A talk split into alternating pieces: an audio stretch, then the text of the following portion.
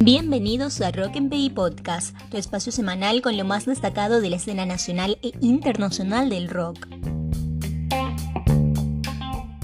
Tan cerca. El nuevo single de los Garage 21 vio la luz hace pocas horas y ya está disponible en YouTube y en todas las plataformas de streaming.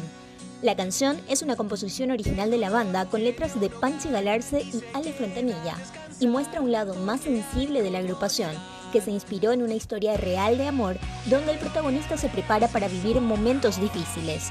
La misma contó con la producción de Mauri Román. Letter to You. Así se denomina el próximo álbum de estudio que presentará Bruce Springsteen el 23 de octubre, según anunció en sus redes sociales. El mismo será su vigésimo trabajo discográfico y fue grabado en el estudio particular del músico en New Jersey, Estados Unidos. Incluirá 12 canciones, 9 de ellas 100% nuevas y unas 3 que las tenía guardadas desde la década de los 70. Bonus track.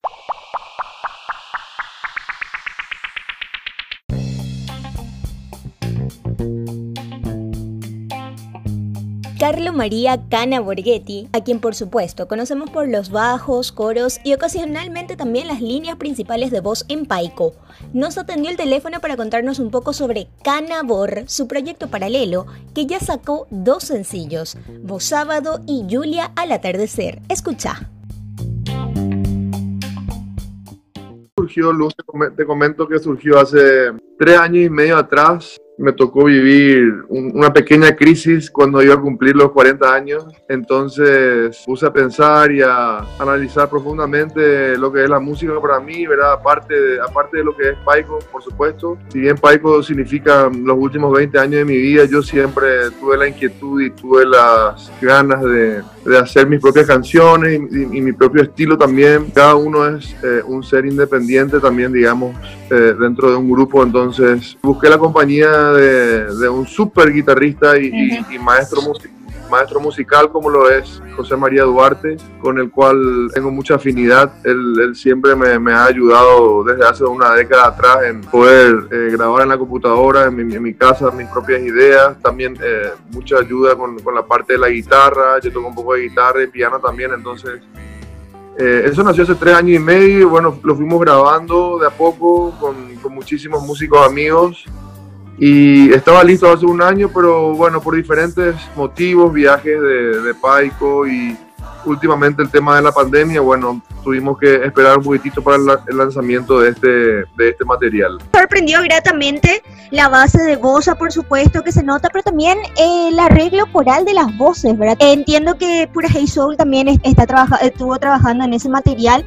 ¿Cómo se realizó esa composición y a cargo de quién estuvieron esos arreglos tan espectaculares? El tema es una canción de José María Duarte, eh, la cual la, arreglamos entre los dos, pero después para grabar todas las voces, como yo nunca había tenido la oportunidad de grabar un, disco entero con, con, con, mis voces, digámosle que siempre participaba en algunas canciones nomás en los discos de Paico recurrimos a la ayuda de, un grande, o sea, a pesar de que es muy joven, lo que, Miguel Narváez, que es el vocalista de Pura Hey Soul, me ayudó en todas las canciones, él fue el, vocal coach de todo el disco, y, para esta canción en especial, eh, lo invitamos a los dos, ¿verdad? Pura Hey Soul, para que sean partícipes y, sean el featuring de, este primer corte, que tiene la particularidad que es en inglés, ¿verdad? Eh, cuando José mostró la canción en inglés, me pareció no raro, pero me pareció que era hermosa así y, no, no, no, la quisimos cambiar. Se quedó así en, en, un inglés, más allá que después la hayamos corregido un poco y la, la hayamos eh, visto con, con, otra gente que sabe hablar mejor inglés que nosotros. Miguel Narváez yo creo que hizo un trabajo estupendo en todo el disco con, con el vocal coaching y, estoy muy agradecido con él y, y muy contento y satisfecho con, con, todas las voces, ¿verdad? Cuando Miguel, Miguel Narváez me hizo grabar durante seis horas la misma canción, pero... Un poco descuereador el profe, ¿eh? Súper, súper descuereador y, la verdad que, que, tiene que ser así porque, porque como no es nuestra lengua materna, ¿verdad? Entonces, y bueno, y después terminó siendo el primer single del álbum. Ahora me pongo a pensar, es un poco raro que el primer eh, material, digamos, solista, o, aunque no es en solista porque es un grupo, pero haya sido en inglés, a pesar de que los otros temas también están en castellano, hay otro en inglés, pero bueno, es un poco, raro para mí mismo. ¿Qué trata vos sábado? Cuenta, por lo que estuve leyendo, una historia de un sábado lluvioso. ¿Qué habla de esa letra que quizás algunos no entendamos a la primera? En resumen, habla de la búsqueda de la música dentro de uno mismo, ¿verdad? De lo que uno es, de lo que ha nacido para hacer, de explotar eso de eso que uno tiene adentro y no tratar de ser algo que, que no, no, para lo que no, para lo cual no ha, no ha nacido. Entonces, bueno, en medio un poco de justamente ese día de, de la grabación de ese tema fue, y empieza el, tema con un brindis ahí, que era el, cumple de, de, Jennifer Hick, entonces estábamos un poco festejando eso y... Ah, era real esa parte entonces. Sí, fue real realmente esos, esos brindis. a lo largo de todo el disco, de todo el material, hay, hay 15 músicos, ¿verdad? En total, pero para esta primera canción está Marcelo Soler, que es para mí uno de los mejores bateristas y artistas del Paraguay. Él puede hacer un, ritmo exacto para la canción, siempre pensando en la canción, no pensando en, un instrumentista, ¿verdad? Porque muchas veces pasa que son, son muy buenos instrumentistas, pero no... Pero no te sale este estilo, no te sale este tipo de música, ¿verdad? Claro, claro, totalmente. Eh, y sos un poco, puede ser hasta llegar a ser un poco egoísta y, no tocar en función a la canción, porque la canción es siempre más importante que, el artista mismo, ¿verdad? También está, está Joti Morel. Yo como bajista te puedo decir que es uno de los mejores bajistas y compositores del Paraguay también. Quería hacerle participar a, todos los músicos que más me gustan, no solamente como, como músicos, sino como compositores que respetan mucho la, la, canción en sí y que, que va más allá de, ser un buen instrumentista, ¿verdad? va mucho más allá de eso. Cuidado que Afi, Pollo y demás no se pongan celosos ahora después de escuchar esto. No, no, no, ellos, ellos saben. Yo, yo vengo tocando con ellos hace más de 25 años y 20 años con Paico y era eh, mi constante eh, búsqueda de, música y de músicos va más allá de, una amistad o de lo que fue mi carrera o de lo que es mi carrera. Este segundo sencillo es, tiene una particularidad muy rara, muy particular, digámosle, porque está en el último disco de Paico. Eh, se llama Julia al atardecer y también está en, nuestro disco porque surgió que nosotros ya habíamos grabado con, con José para el proyecto Canabor el, el tema Julia al atardecer y después el productor, el productor mexicano Juno Forgetina también lo eligió para grabarlo en, México. Y bueno, está en los dos discos. De Paico suena con, unas trompetas ahí súper, súper buenas, ejecutadas por, eh, Gonzalo, Núñez. Claro. Por Gonzalo, sí. Y mi hermano del alma. Y bueno, eh, y en este disco, bueno, en el disco de Canabor está con unas súper guitarras bien bien potentes de, José, así que son diferentes las, las, versiones, pero la letra y el sentimiento es el mismo, ¿verdad? Que te cuento que una canción que una de mis hijas cuando tenía cinco años me, dijo un día, papi, me vas a hacer una canción que se llame Julia el atardecer. Sí, sí, sí, mi hija, Y así me estuvo hinchando por, por, dos años enteros hasta que, hasta que la tomé en serio y salió la, la canción para ella, ¿verdad? Y hoy, hoy en día tiene 10 años y bueno, eh, ya tiene su música en dos discos luego. a, falta uno en dos.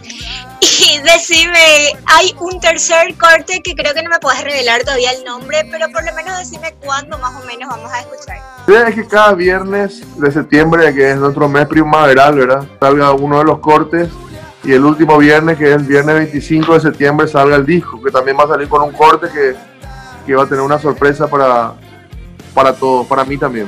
Atento a cuando termine un poco todo este tema de la pandemia y poder tocar en vivo, porque el vivo también a veces representa eh, algo muy fuerte para, para, nosotros, ¿verdad? Los músicos que, que, bueno, el contacto y, la versión en vivo es, es, es única porque tenés una chance nomás y, das todo de vos, a diferencia del estudio que tenés mil veces para regrabar y regrabar las tomas, entonces el vivo es siempre muy importante para poder expresar y ahí donde generalmente se marca y se diferencian eh, los músicos de verdad y los músicos que, son músicos de estudio nomás.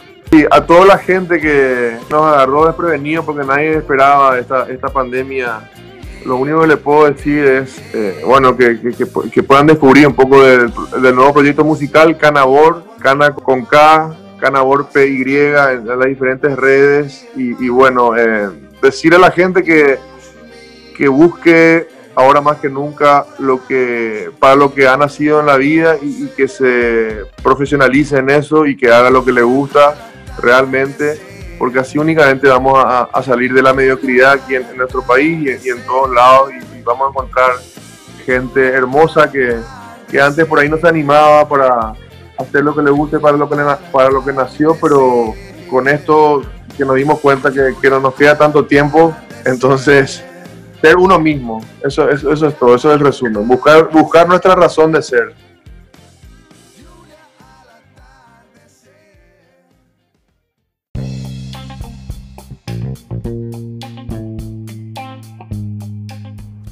Escúchanos todos los viernes a las 20 horas en Anchor, SoundCloud, Deezer, Spotify, Apple y Google Podcast y en IGTV. Encontranos en todos lados como arroba rockmpi y muy pronto también en WhatsApp.